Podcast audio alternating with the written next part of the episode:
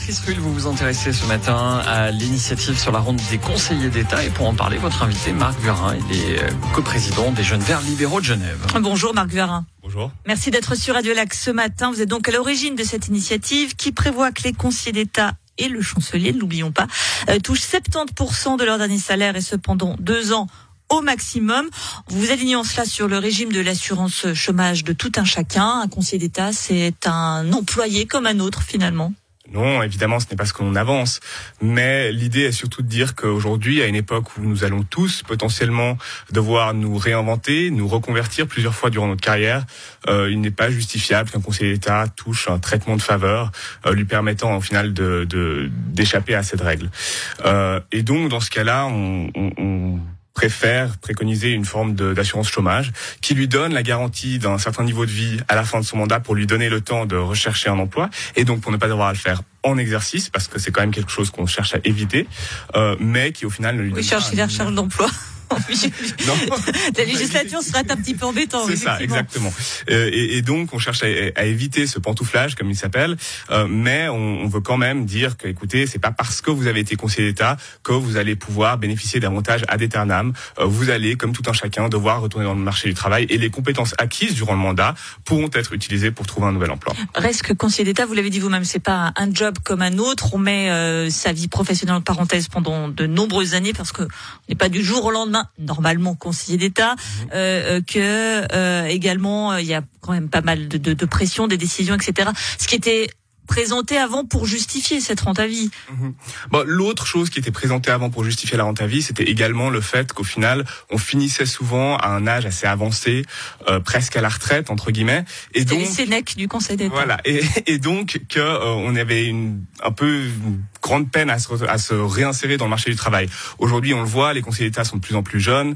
Euh, c'est pas une tendance, je pense, qui soit mauvaise. Au contraire, j'aime bien l'idée qu'on ait des conseillers d'État qui soient jeunes, dynamiques, euh, motivés et compétents. Et euh, dans ce cadre-là, euh, eh ben, il nous paraît quand même de plus en plus injustifiable de dire qu'ils touchent une rente à vie.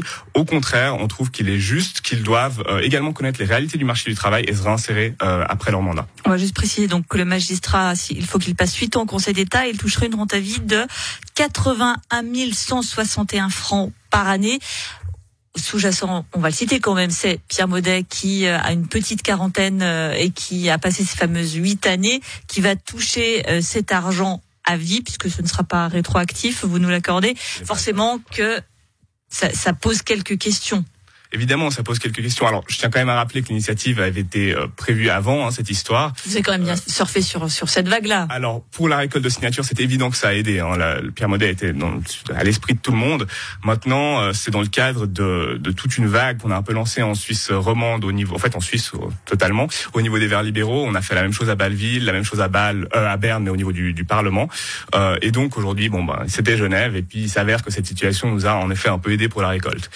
mais oui c'est quelque chose, je pense, que beaucoup de personnes voient comme étant injustifiable, euh, une forme d'injustice vis-à-vis de la population, justement, et puis qui, malgré tout, coûte quand même 3 millions de francs par an. Il ne faut pas l'oublier. Reste que vous n'avez pas réussi à convaincre euh, le Grand Conseil qui propose un contre-projet sur cette question. Comment faut, faut l'interpréter, cela? Je pense que le Grand Conseil avait peut-être peur qu'on aille un peu loin. Euh, C'est une défense des privilèges? On va dire quelque chose clairement. Oui, pour moi, c'est une défense des privilèges. Dans la mesure où on prévoit un contre-projet qui, au niveau du versement de la rente, donc de, de fin de mandat, euh, certes, par année, est un montant plus faible. Hein, il prévoit 50% versus les 70% que l'on prévoit, mais sur une durée plus longue. Donc, au total, euh, on verse essentiellement, via notre initiative, 140% du dernier salaire hein, sur les deux ans, euh, tandis qu'eux versent 250% au total. Donc, c'est quand même considérablement plus cher que notre initiative.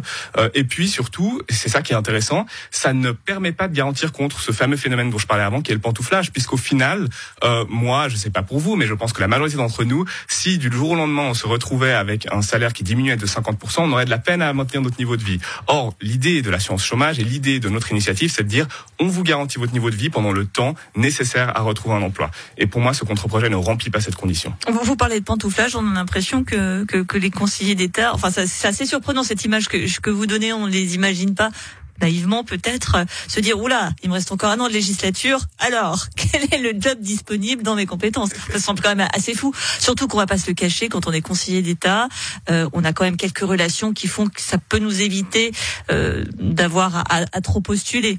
Bah, L'idée est, est, aussi un peu d'éviter ça, c'est-à-dire d'éviter qu'il y ait... Euh, vous pensez vraiment qu'avec cette initiative-là, vous allez réussir à... à, parce qu'après tout, c'est normal qu'on qu'on réussisse à, à, créer des liens, des relations, etc. Ça, pour moi, cela fait partie évidemment du mandat, euh, mais l'idée est aussi d'éviter de créer des liens qui pourraient être comment dire questionnables ou, ou, ou problématiques dans la dernière année de mandat.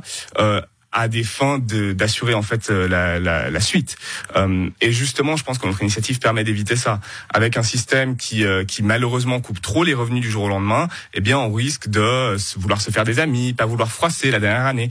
Or, un conseiller d'État doit pouvoir être libre de prendre les décisions les plus importantes pour notre notre canton et, et, de le faire sans avoir peur de, de potentiellement froisser une personne auquel il fera appel par la suite. La liberté de gouverner par Marc Vuarin, co-président des Jeunes Verts Libéraux Genève, avec donc cette initiative sur laquelle nous nous exprimons euh, d'ici euh, un mois tout pied. Merci à vous d'avoir été sur Radio Lac ce matin. Une